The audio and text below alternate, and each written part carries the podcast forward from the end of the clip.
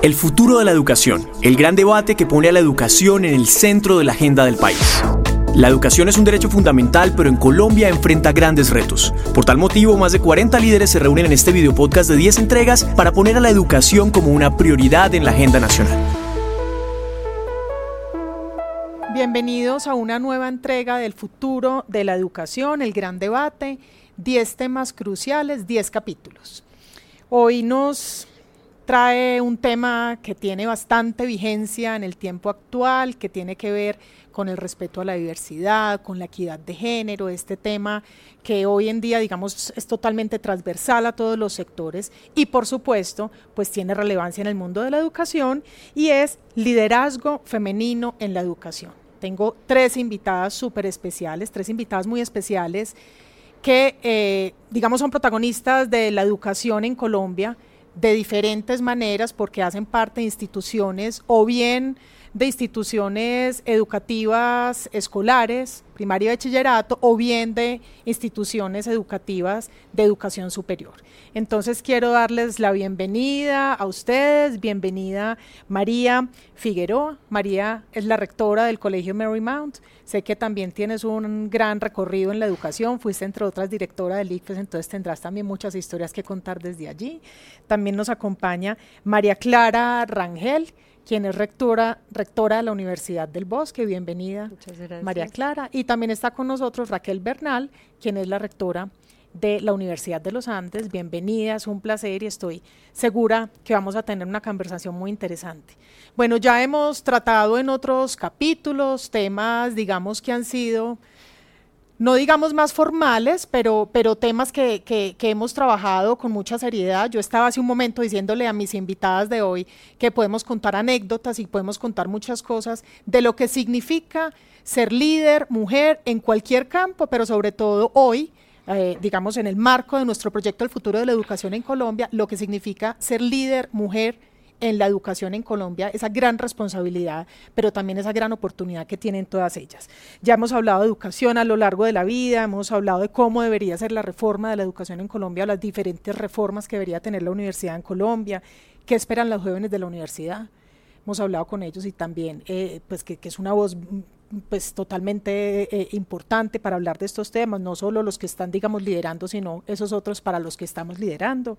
Hemos hablado de transformación digital en la educación superior y del nuevo modelo de educación superior y cómo se debería flexibilizar pensando en lo que muchas personas llaman la crisis de la educación, la crisis de la universidad, que ustedes deben tener eso todos los días martillándoles la cabeza, pero nuestro tema de hoy, uno diría es más amable porque vamos a hablar de liderazgo femenino, pero también tiene sus retos, sus dificultades, digamos, muy profundas en esta sociedad eh, en la que hemos dado, digamos, hemos tenido unas victorias muy importantes, pero todavía falta tanto camino por recorrer, ¿no?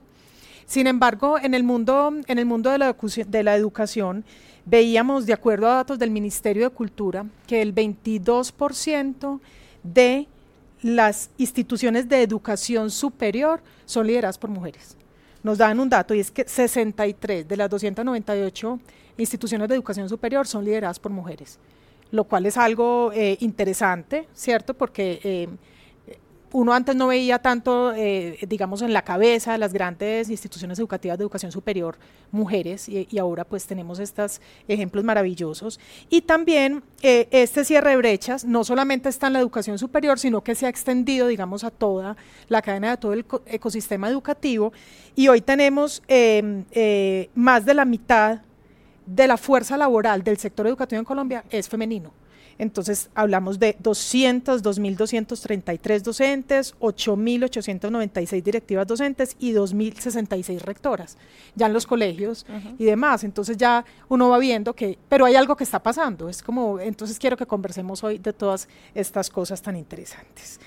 Quiero empezar eh, con una pregunta para todos ustedes, eh, que quiero como que vamos aquí dándole el orden de las respuestas, teniendo en cuenta que en todo caso eh, las, instituciones educativas en general deberían ser los espacios por naturaleza para la inclusión, los espacios por naturaleza para el respeto a la diversidad y por supuesto para uno entender en términos de valores qué significa ser mujer en, el mundo actual.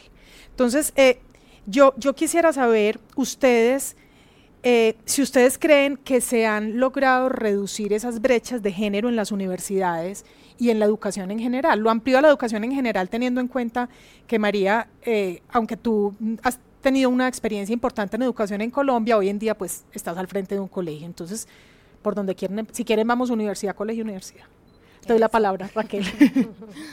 Gracias, Juliana. Entonces, sí, sí creo que ha habido un gran avance eh, en la inclusión de la mujer en el sector educativo. Entonces, en Colombia las mujeres nos educamos mucho más que los hombres. Eso creo que es un primer logro muy importante. Eh, sin embargo, ese promedio que te estoy dando esconde peculiaridades por disciplina. Entonces, las mujeres seguimos siendo minoritarias en las áreas de STEM eh, y eso implica a su vez que no tenemos tenemos menos acceso a las profesiones que pagan mejor. Por eso en el mercado laboral después estamos penalizadas ¿no? con unos salarios inferiores. Em, y eso también implica que las mujeres están buscando flexibilidad, un poquito eh, esa barrera de STEM y esa barrera de ciertas disciplinas que pagan mejor se debe a que las mujeres necesitamos mayor flexibilidad laboral para poder atender a la vez nuestras tareas de mamá y nuestras tareas de profesionales. Creo yo que ese es el mayor reto, es un reto más cultural eh, que otra cosa.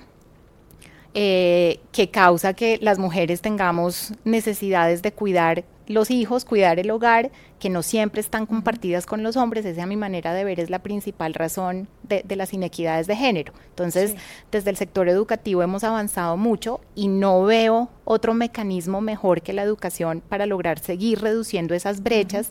Si uno desde bien temprano, yo si bien ahora estoy de rectora, mi pasión es la educación inicial, eh, creo que la educación desde temprano eh, con currículos neutros al género es la única manera de lograr ese cambio cultural de largo plazo que se necesita para abordar la inclusión de género de una manera más eh, eficiente. Claro, e, esa, esa educación que dices eh, que ha sido tu pasión, es como desde primera infancia en adelante. Es la, son los primeros cinco años de vida, que es el momento en donde el cerebro es mucho más maleable, eh, la plasticidad del cerebro es más grande, por lo tanto, pues es más fácil lograr eh, ciertas habilidades y ciertas competencias o más eficientes, llamémoslo.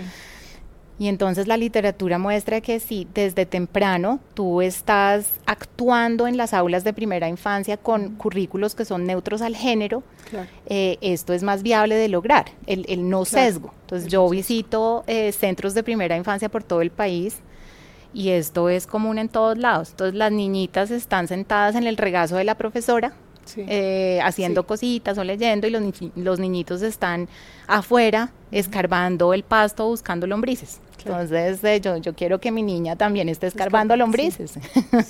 Eh, pero, pero digamos, desde pequeñitos estamos estereotipizando y creo que eso ocurre en el sector educativo también y, eso, y es un problema muy grande de los sesgos que tenemos. Sí, muy bien.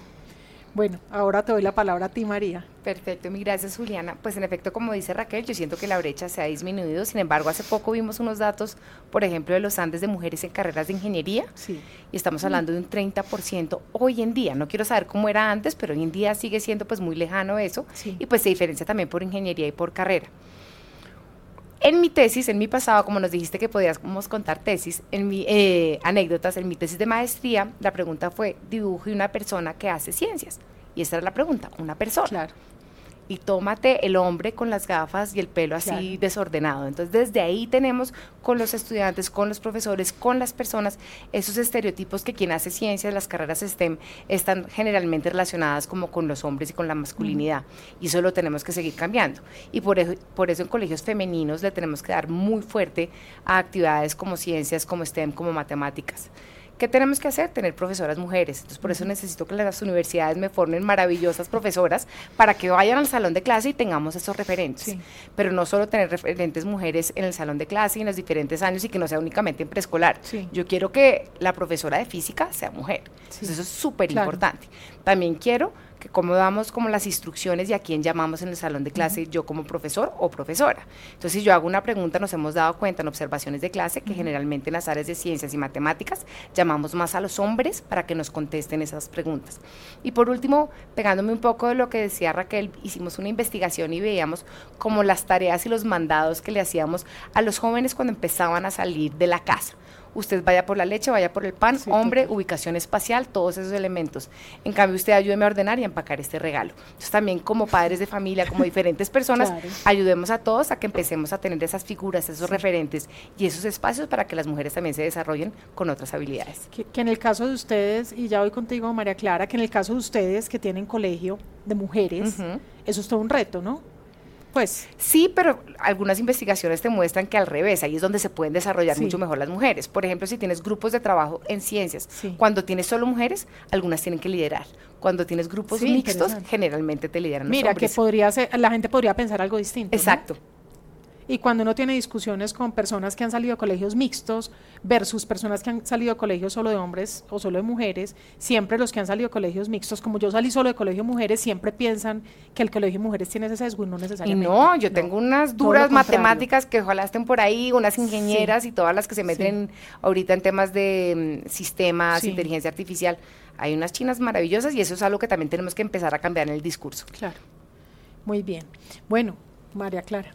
Bueno, no, pues de acuerdo con Raquel y con María, definitivamente ese proceso de formación que reciben en la educación básica y media es crucial para que estas niñas puedan llegar a la universidad y puedan cumplir su papel llegando a ser líderes en esos espacios. Nosotros, eh, a pesar de que tú mencionas que un 60% más o menos están ingresando a la educación superior, existe una dificultad grande para que ellas logren graduarse y hay una deserción más o menos del 50% en razón a diferentes causas. Unas pueden ser esa historia que puede ocurrir en una familia en donde las tienen dedicadas al cuidado de sus abuelos o de sus hermanos menores, entonces a veces deben desertar, en ocasiones embarazos prematuros que pueden tener o que tengan que responder laboralmente apoyando a la familia y las que primero sacan son a las mujeres que están allí estudiando, entonces esa es una de las grandes dificultades que hay, pero por supuesto día a día vemos más mujeres empoderadas en las instituciones de educación superior, eh, que quieren tener un ejemplo a seguir y que quieren tener un posicionamiento dentro de su eh, ubicación laboral. Eh, y pues por eso estamos nosotros también apoyándolas para que puedan llegar a ser las profesionales líderes que merecen ser dentro del sector laboral. O sea que con lo que dices, eh, en porcentaje es mucho mayor la deserción de mujeres que la de hombres. Sí, es mayor. Bien. Bueno, ahora vamos a empezar aquí con unas preguntas para cada una de ustedes y voy a empezar contigo, voy a cambiar el, orden, María. Em, ¿Cuáles son las razones, crees tú, para que en Colombia y en el mundo la mujer empiece a tener este papel protagónico en la educación que están teniendo ustedes? Es una pregunta a veces un poco como abstracta que siempre pienso yo que por allá en la época de marzo cuando nos empiezan a invitar a todas las mujeres a paneles de mujeres, siempre son de, mujeres, siempre son las mismas preguntas y uno dice que por cómo hace usted, como, qué cree usted que tiene la mujer para, eh, para destacarse en tal campo. Eh, pero, pero, ¿qué crees tú? De verdad, ¿por qué crees que ha ido creciendo, digamos, ese liderazgo de la mujer en el sector educativo? Mm. Yo creo que ha habido un gran cambio desde los últimos años en donde hemos visto como la importancia de la mujer en las diferentes eh, empresas, en los diferentes sectores. Yo me acuerdo hace un tiempo que tuve la oportunidad de trabajar con una petrolera y esa petrolera buscaba todo el tiempo financiar mujeres para que fueran a la universidad y que volvieran a trabajar en la universidad como diferentes personas del equipo de profesores. Se llama Faculty for the Future. Es decir, Yo le financia a usted como mujer que haga una carrera y que después usted trabaje en una, en una universidad. Estoy hablando del año 2005, cuando empezó, por ejemplo, ese programa particular y se dieron cuenta que las mujeres en las empresas, en las organizaciones, eran un elemento de diversidad, de motivación, de unas interacciones distintas donde necesitamos tener diferentes opiniones. Entonces, como que grandes empresas, pues el mundo como tal empezó a hacer ese esfuerzo de formar a las mujeres para que volvieran a las universidades y fueran ese ejemplo. Y para nosotros es muy importante como tener esas mujeres en las universidades o en las empresas para que sean como ese ejemplo y que podamos como formarlas de la mejor manera. Entonces empezaron como las empresas a tener esos espacios. Yo creo que la universidad y el acceso también a la universidad ha cambiado y ha, y ha aumentado para las mujeres. En el mundo educativo hablo ya de la licenciatura para las mujeres de las que estudian educación, sí ha sido siempre una rama dominada por mujeres, si no estoy mal, como más del 60% de las mujeres que trabajan en colegios, pues de los profesores que trabajan en colegios son mujeres, entonces eso sigue siendo pues algo dominado por mujeres y está muy bien, pero donde necesitamos esa fuerza es en donde tengamos como las jefes de las empresas, donde tengamos jefes de universidades, pues líderes de universidades y líderes de colegio, que eso pues ha ido cambiando también, pero pues en el mundo educativo, lo que digo, las licenciaturas y los profesores generalmente pues han sido mujeres. Y yo creo que el mundo también está cambiando en que nos damos cuenta de esa, de esa mente abierta que tenemos que tener y ese espacio para la diversidad, y no solo para las mujeres, sino para personas distintas. Y yo creo que eso es muy importante porque nos hemos dado cuenta pues que somos distintos y que empezamos a tener esa como esas, esas interlocuciones y esas interacciones mucho más enriquecidas cuando vinculamos a nuestras empresas, cuando vinculamos a nuestras organizaciones personas que piensan distinto a mí. Sí, pues a uno le encanta obviamente cuando, cuando sale el rector o la rectora de alguna universidad y empiezan a contemplar el reemplazo en una terna y ver que hay mujeres. Siempre es una dicha ver que hay mujeres y al final ver que eligen una mujer. Cierto, creo que eso sí es un, un, digamos, unas victorias que hemos ido teniendo como género que antes no pues, teníamos. No teníamos, casi todas las universidades eran lideradas por hombres. Y sabes dónde también juntas directivas. Yo, yo siento que las mujeres han empezado a jugar un rol más importante en juntas directivas y eso se permea también a posiciones de liderazgo en diferentes organizaciones. sí, hay un grupo incluso, hay, un grupo, hay un grupo que está en la búsqueda de mujeres para juntas directivas, directivas en todo el país, como de las grandes empresas, muy bien. Entonces ahora sigo contigo, eh, María Clara. La Universidad del Bosque pues tiene este, este centro, centro de diversidad, equidad e inclusión, que es bastante importante. Me gustaría que nos hablaras un poquito de eso, pero, pero también eh, enfocaba, ¿cuáles crees tú que son las brechas de género que aún persisten en las universidades y qué, qué se hace desde el centro para ir cada vez disminuyendo más esas brechas? Bueno, pues mira, yo creo que existen todavía unos estereotipos estructurados en, la comunidad que impiden que haya un adecuado relacionamiento entre las personas y esto te lo digo a nivel de, docentes, de personal administrativo y de estudiantes que normalizan las relaciones, el trato y la comunicación. Y esto pues lo que comentábamos al principio, pueda que en el pasado se aceptaran ese tipo de comentarios, pero hoy en día eh, los estudiantes eh, están muy sensibilizados ante estas situaciones, eh, llámese acoso, y, y por esto pues esto ha perdurado durante tanto tiempo que nosotros como estudiantes también lo vivimos. Y creo que una de las grandes preocupaciones cuando yo asumí cargos directivos, cuando empecé en la decanatura de odontología, era precisamente esa, el adecuado trato de los docentes con los estudiantes. Y, tuve la oportunidad en el, yo ingresé en el 2018 a la rectoría, eh, primera mujer en 41 años de ser rectora. Eh, dentro de una, una historia en que todos los rectores habían sido médicos y yo soy odontóloga, eh, paramédica, según lo que dicen los médicos. Entonces, pues el reto era muy grande de poder me posicionar y ganarme el respeto.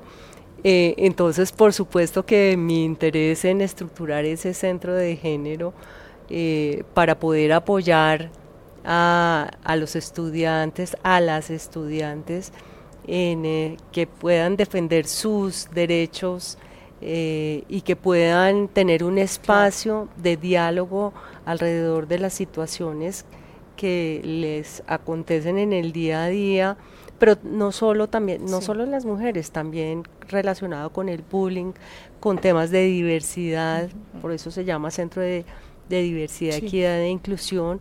Entonces, eh, creo que ha sido un espacio maravilloso en el cual pues hemos construido, por supuesto, la política, las rutas, espacios de capacitación a la comunidad, espacios además de, de escuchar las situaciones que se están generando y poderlos direccionar para que puedan tener un adecuado proceso y, y cerrar esos procesos que pueden estar ahí dando vueltas eh, y no darle solución a estas situaciones. Entonces hemos venido trabajando fuertemente en sensibilizar a la comunidad alrededor de estos temas, porque además también estos temas eran un gurú para cuando se hablaban y, y, la gente no hablaba tranquilamente de estos temas. Entonces yo creo que ha sido muy importante sensibilizar a la comunidad y empezar a, a generar otro tipo de cultura dentro de la universidad.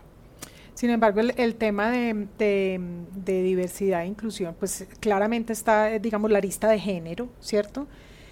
Eh, sin embargo, le pareciera a uno que es como más silencioso, casi que siempre que uno habla de diversidad, la gente piensa en otro tipo de diversidades, eh, aunque sabemos que el tema de la mujer está ahí, y más nosotras como mujeres que en todo caso hemos tenido nuestras luchas, ¿no?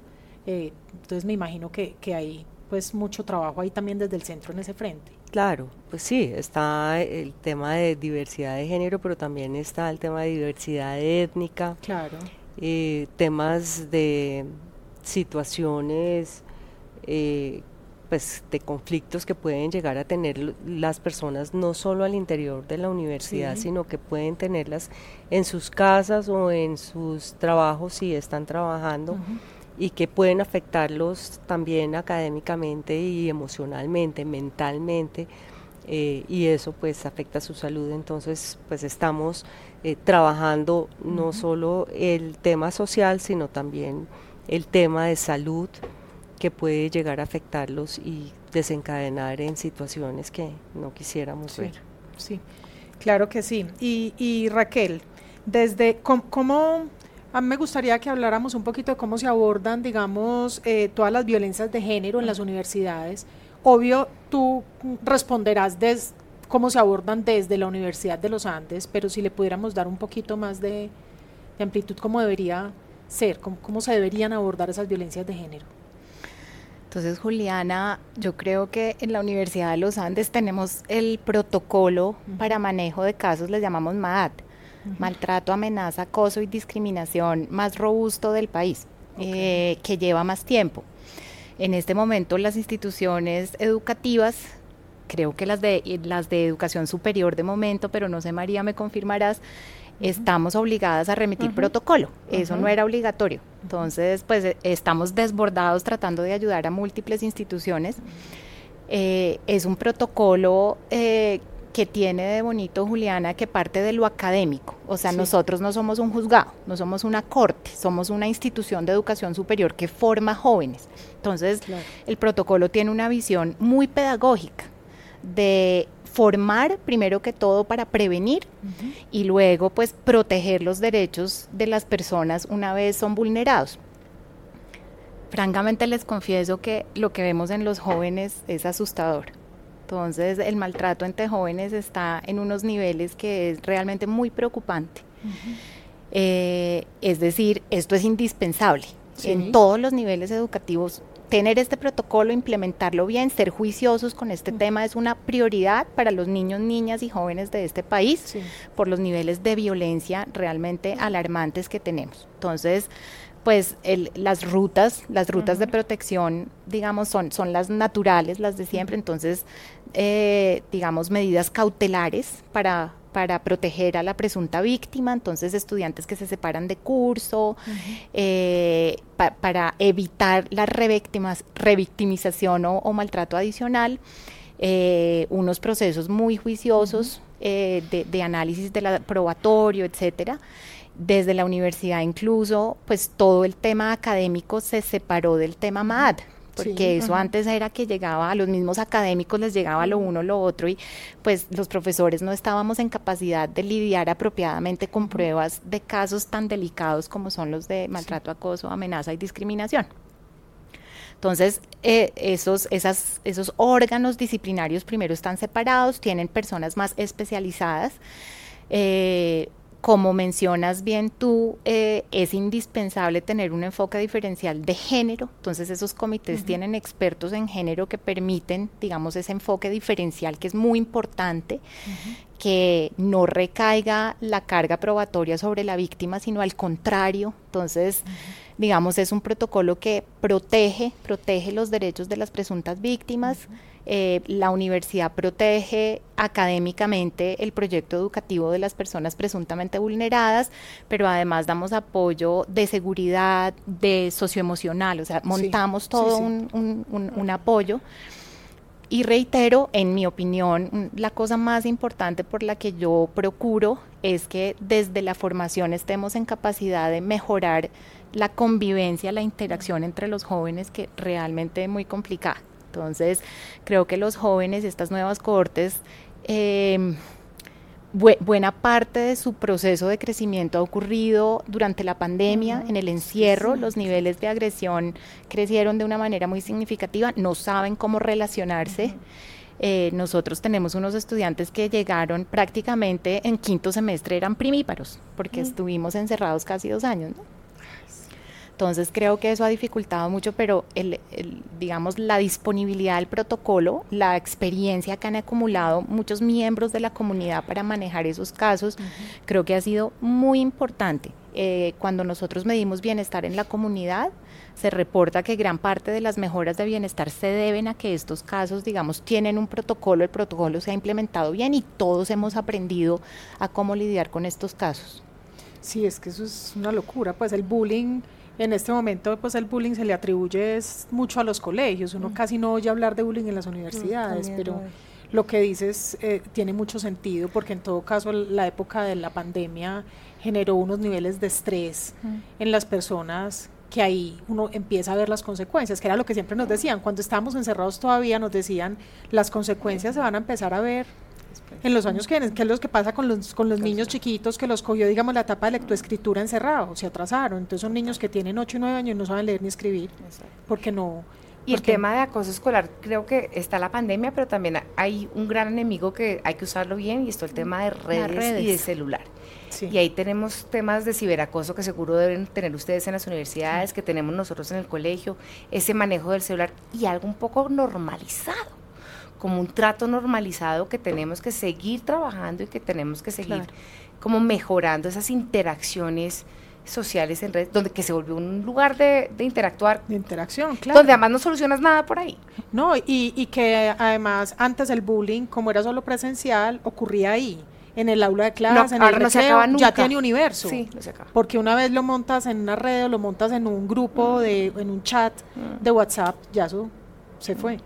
O y peor de Snapchat que se desaparece. y te le puedes tirar la vida a una persona muy fácil. Mm. Sí, eso es algo que trabajamos un montón, talleres de prevención de manejo de redes, taller de ciberacoso, y eso es algo que realmente es importantísimo que trabajemos, no solo desde los colegios y las universidades, sino pues, por ejemplo, en mi caso, con los papás, un montón con la familia. Hay cosas que no, que, que, hay interacciones que no podemos permitir que ocurran. Y el, y el acoso, mm. que está muy prevalente en todas las instituciones de educación superior, pero el maltrato físico. Sí es una cosa que a mm. mí me tiene muy impresionada. Entonces, maltrato, físico, entre parejas, eh, sentimentales, cosas del estilo muy, muy preocupantes de niveles de violencia, pues que, no se pueden ser angustiosos y no se veían antes. Pero de hecho hemos tenido que retomar también ese contacto con los padres de familia y nosotros pues hacemos reunión con padres de familia inicialmente. Se les muestra también el centro que tenemos de diversidad, equidad e inclusión y se hace con bienestar eh, un espacio de escuelas de padre en donde se les habla de la importancia de que ellos estén acompañando el proceso formativo de sus hijos, de alertas que pueden estarse generando eh, con respecto a diferentes situaciones para que haya un acompañamiento en conjunto con la familia definitivamente es, muy importante. Sí, como no soltarlos en la universidad porque ustedes ya crecieron, sino entender que la universidad sigue teniendo, digamos, un, sigue siendo un momento muy importante todavía de formación eh, para unos niños que todavía hay que cuidar mucho, ¿cierto? Bueno, eh, ¿cómo quiero, quiero eh, seguir con una pregunta para todas, una pregunta del liderazgo femenino puro, que es, digamos, el, nombre que lleva esta, este podcast para el cual las hemos invitado hoy, y es, ¿cómo creen ustedes que, que podríamos ampliar un poco el liderazgo femenino? en, eh, al interior del sistema educativo. Y yo te entiendo lo que tú me decías, porque incluso los números que yo doy ahorita son verdad. Casi todas las que estudian educación son mujeres, pero en, posiciones de liderazgo en realidad no son tantas. Y, siempre uno ve pues en todos los sectores y por eso la educación no, no va a ser una cosa diferente. ¿Qué es lo que pasa? Logran llegar al punto de coordinador, director y de ahí no pasó. Y ya todos los gerentes y los presidentes terminan siendo los hombres. ¿Cómo, cómo podemos ampliar ese liderazgo femenino al interior del sistema eh, eh, em, educativo y también en otros espacios de la sociedad? ¿Cómo podríamos apoyar? Desde las instituciones educativas, tanto desde los colegios como desde las universidades, cómo podríamos apoyar un poco para que se ampliara ese liderazgo femenino, digamos, en otras esferas de la sociedad. Entonces ahora vamos a cambiar el orden y vamos a empezar por Bueno, yo creo que eh, pues nosotros estamos en este momento generando unos espacios de formación de líderes. De hecho, ahora vamos a tener un taller, un taller para niñas de colegio eh, quienes van a, trabajar un tema de cómo llegar a Marte y quién lo puede liderar. Y, de acuerdo con eso, pues comenzar desde etapas tempranas, pero ya cuando nos llegan a nosotros, eh, de igual forma generar esos espacios en los cuales eh, las mujeres se sientan cómodas, promover con los docentes, eh, a veces con los hombres es un poco más difícil, pero con las profesoras mujeres el poder promover, el fortalecer esas competencias en temas de liderazgo, de comunicación asertiva, de trabajo en equipo.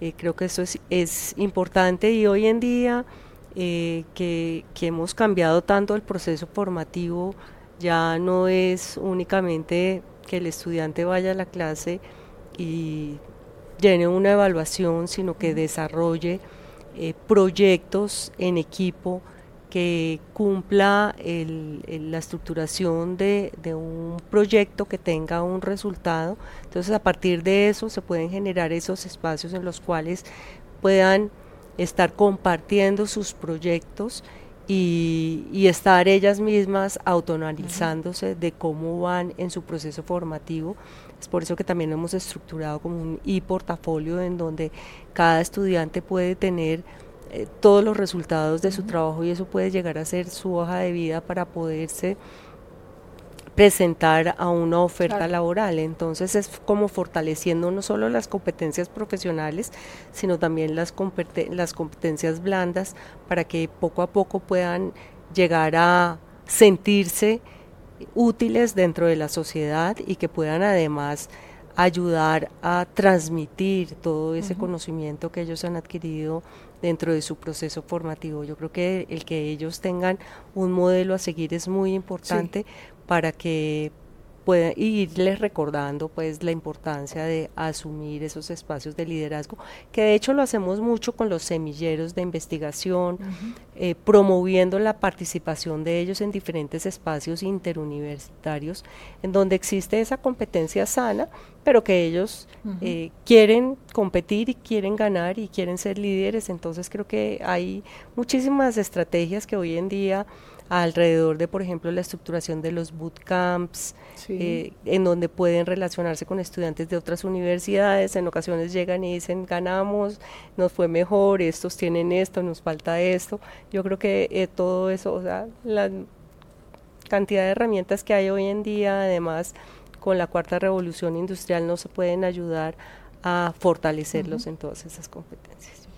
Muy bien, ¿Qué, opina Raquel? ¿Cómo ampliar ese liderazgo femenino en la universidad y, hacia otros sectores de la sociedad? Yo, Juliana, creo que en el sector educativo vamos bien. Creo que hay una tendencia natural de las mujeres al sector educativo. Yo sigo muy preocupada con las áreas STEM, por lo que mencioné antes. ¿Cómo, ¿Cómo hacemos para que la mujer tenga presencia en todos los sectores y no solo en algunos sectores? Entonces ahorita mi consejo académico, el 65% somos mujeres. Entonces eso ya estamos bien. Em, y, yo creo que desde la educación es que podemos ayudar a tratar de romper esa barrera STEM, le llamo yo. Eh, de varias maneras. María ya mencionó algunas de ellas. Yo creo que desde las prácticas pedagógicas, por ejemplo, es muy importante, o sea, cómo se enseña, qué se enseña, cuál es la metodología de enseñanza-aprendizaje en las aulas. Yo creo que desde eso ya uno moldea las preferencias y los sueños de los niños y las niñas. Entonces, eh, hablando de anécdotas, entonces yo, yo tengo la Sofía, la hija mía tiene 11 años ahorita, pero eh, yo de los 0 a 2 la vestí de negro, azul, gris y ella a los ocho días de haber entrado al jardín ya me llamaron, oiga, puede pasar esta tarde un segundito y es que Sofía se peleó con la amiguita por la silla rosada y yo, rosado, pero jamás en la vida le color.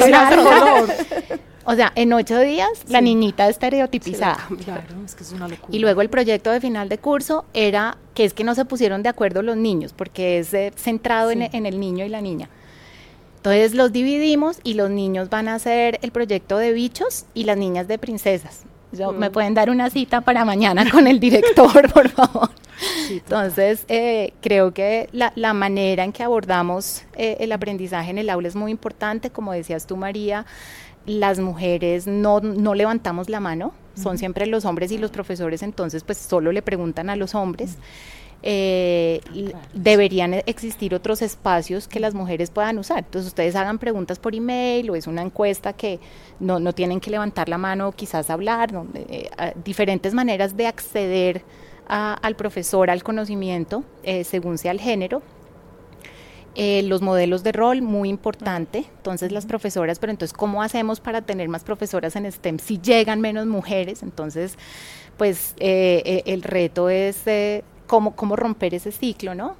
Y eh, incentivar. Entonces nosotros tenemos programas de becas que tienen el énfasis en STEM. Entonces, mujer y STEM, entonces te vamos a dar una beca en pregrado o en posgrado, así incentivamos también un poco eh, ese, ese círculo virtuoso, pero, pero realmente creo que desde la formación de competencias es la manera más importante. Entonces las mujeres no negociamos, las mujeres no pedimos un aumento de salario, eh, y creo que uno desde temprano tiene que enseñar a las jóvenes a hacer eso, a, poder eh, negociar, planear, etcétera, de unas maneras que sean más asertivas, una comunicación asertiva. Entonces, con base en competencias, creo que podemos hacer una mejor tarea con las niñas y niños, niñas y las jóvenes. Sí. Claro, es que ustedes, eh, digamos, al frente de estos monstruos de instituciones, monstruos lo digo en el mejor de los sentidos, en estas instituciones tan grandes, pues tienen una responsabilidad enorme, ¿no? Una responsabilidad enorme porque ustedes saben que en este país y en cualquier lugar del mundo la culpa de todo la tiene la educación, ¿sí o no? Para todo lo bueno y lo malo, el culpable es la educación. Entonces, eh, eh, siguiendo entonces contigo, y me gusta que, terminemos esta, esta ronda con, a propósito de esta pregunta con una rectora de un colegio, ¿cómo ampliar desde el colegio? Eh, seguramente coincides con ellas, pero ¿qué otras estrategias se utilizan desde el colegio? precisamente para, para incentivar, digamos, a las estudiantes, sobre todo desde un colegio que es femenino, eh, para seguir ampliando, digamos, las posibilidades de liderazgo de las mujeres en la sociedad. Perfecto. Yo creo que hay que complementar pues todo este tema de formación que ya lo han mencionado, eso es lo que tenemos que hacer pues en el colegio y seguirlo haciendo. Tenemos esos eh, modelos que son las profesoras en áreas STEM, que sean como esas grandes profesoras de las estudiantes. Pero me voy a ir un poquito también a los recursos que utilizamos en el salón de clase. El libro de ciencias.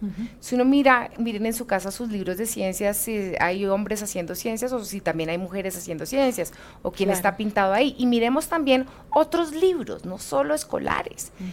¿Qué rol están haciendo las mujeres y qué rol están haciendo los hombres? Miremos en las propagandas, qué rol están teniendo las mujeres y qué rol están teniendo los hombres. Entonces, todo el tema de recursos y de medios me parece súper importante también tener, no solo el de formación y que tengamos esos referentes mujeres, sino también recursos, la comunicación, las voces que oigo, cuando oigo una voz femenina y cuando oigo una voz masculina en algún elemento. Me acuerdo una vez que vimos, yo no sé si era un foro, sí creo que era un foro, y yo a veces creo que no sucedió y era un foro sobre lactancia y no había un hombre una mujer, perdón, una mujer en ese foro de lactancia, semejante tema tan femenino y era pues un foro lleno de hombres. Entonces ese, esos elementos de, listo, vamos a hacer un foro y no es, y aquí creo que también es súper importante decir esto, no es que, ay, tenemos ya dos hombres, nos toca una mujer, no.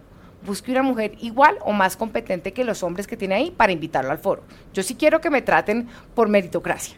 Pero y eso es súper importante porque ahí es cuando realmente empezamos a cerrar esa brecha de género. Y es, ay, porque es mujer la metemos. No, no, no. Porque uno es muy bueno, lo meten ahí. Y, por, y bueno, es mujer, qué machera.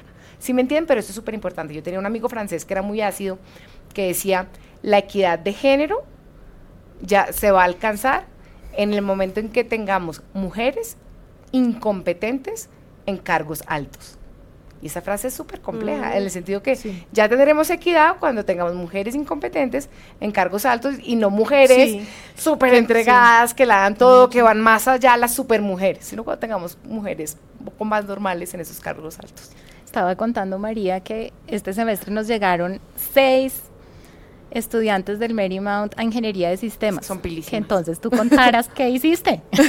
no, es que es que en colegios de mujeres tenemos esa posibilidad de potenciar mucho más el tema STEM porque tenemos mujeres que, que, interactúan, que se les exige igual y que no se sienten opacadas, que pueden ser ellas. Entonces, sí, la verdad, educación de mujeres tiene un potencial muy alto para las carreras de ingeniería y STEM, pero también pueden desempeñarse muy bien en otras áreas. Pero, pero incluso esas carreras esas carreras siempre fueron muy de hombres.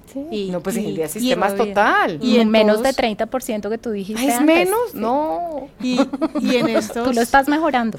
En estas conversaciones que hemos ido teniendo de la educación, hemos ido pues hablando mucho que en todo caso. Ahora los, los, los niños y las niñas que se gradúan de, los colegios, pues antes uno tenía que salir sumando, restando, leyendo, ¿cierto? Y multiplicando y dividiendo. Ahora también tiene que salir, salen programando. Programar tanto hombres como mujeres. Entonces me imagino que eso va a ir cambiando mucho, no solamente lo que tú dices del número de niñas que se que aspiran, digamos, a, una carrera de estas, sino también el tipo de carreras que tienen que empezar a ofertar las universidades para unas personas que se están graduando con otro tipo de habilidades y de capacidades de los colegios, ¿no? ¿Cuáles empiezan a ser los énfasis eh, en ese sentido, hablando como de las carreras que habitualmente fueron para hombres?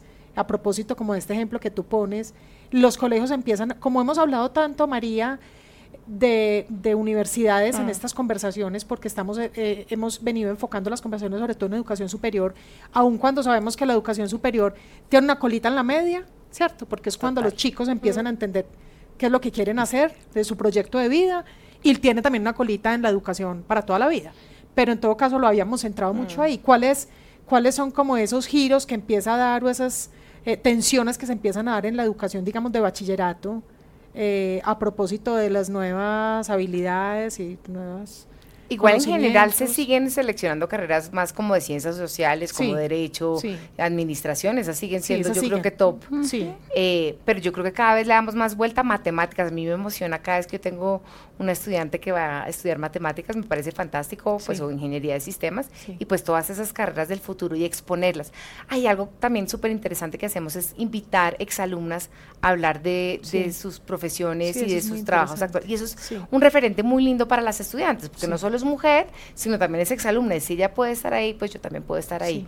Y eso es súper bonito porque yo creo que las conecta un montón y ahí podemos empezar un poco a tener esa posibilidad de que estudien otras cosas. Pero igual me fascina que estudien artes escénicas también. Quiero ser como súper clara, porque además son unas duras también.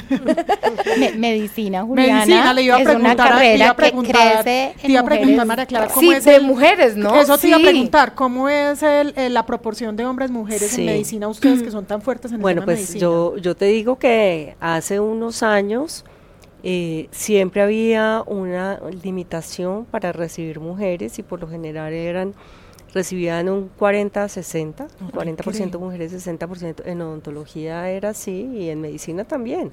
Ah.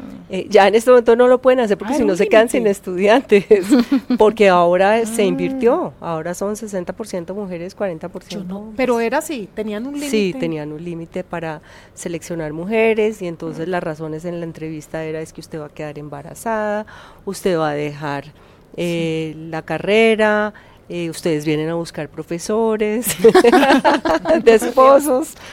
Qué locura. Sí, todas las, eh, así le hacían a uno la entrevista. bueno, Eso te preguntaron. sí. bueno, y, terminemos ya simplemente como, porque ya se nos está terminando el tiempo. Me gustaría eh, para las personas que, que escuchan, digamos, este programa, que pueden ser mujeres y que ven en ustedes tres, tres referentes de, liderazgo femenino y que quizás dicen, a mí me gustaría llegar ahí, ¿cuál es esa? cada uno, uno tiene mil consejos para darles, como prepárese bastante en esto, o, sea usted misma, o hágase valer, o no sé. O, ¿qué, ¿Qué le dirían a esas mujeres? ¿Cuál sería el último mensaje? No tiene que ser un consejo, puede ser un mensaje. Como el mundo cambió y ahora hay cada vez más oportunidades para las mujeres y para los hombres, así que no tenga miedo de presentarse al programa que quiera, que usted puede ser una líder en cualquier sector, más o menos en esa línea, pues. Empecemos así en orden, Raquel. Mi mensaje sería, Juliana, que el, poder está dentro de uno. Yo siento que a veces eh, nosotros decidimos que el mundo nos pone el palo en la rueda.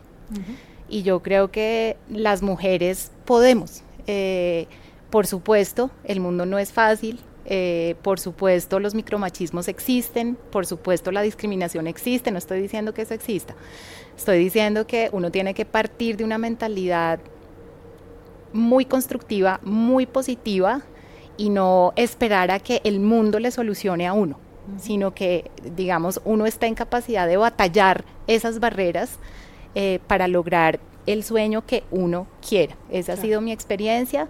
Eh, y yo lo que hago es batallar, batallo el obstáculo, batallo el micromachismo, eh, batallo la dificultad y siempre encuentro que la fuerza está en mí cuando tengo esa voluntad de lograr los sueños que tengo. Muy bien. Bueno, yo siempre les digo a las personas que trabajan conmigo, todo se puede. Todo lo podemos hacer siempre y cuando queramos sacarlo adelante. Eh, de igual forma les digo, hay que pensar y centrarse en el camino y no en la meta. Y, y todo obstáculo es una oportunidad para reinventarse y para sacar adelante los proyectos que uno quiera. Muy bien. A mí me encanta hablar con mis estudiantes y decirles que sean ellas mismas, como mantengan su esencia, busquen esa esencia y desarrollen esa esencia en lo que quieran ser y háganlo muy, muy bien. Yo creo que eso ese volver a la esencia de cada una y ese también como ellas brillar desde lo que son y también ayudar a brillar, a dejar brillar el otro es súper importante y sobre todo en este momento como estamos como país y como sociedad. No solo que sean ellas mismas, pero también que saquen lo mejor de los otros. Yo creo que se sentirán súper bien y van a poder desarrollarse muy, muy bien como personas y como mujeres. Bueno, pues muy bien, Raquel, María Clara María, muchas gracias por acompañarnos en este espacio. Esto es el futuro de la educación, el gran debate, 10 temas cruciales, 10 capítulos. Nos encontramos en una próxima entrega.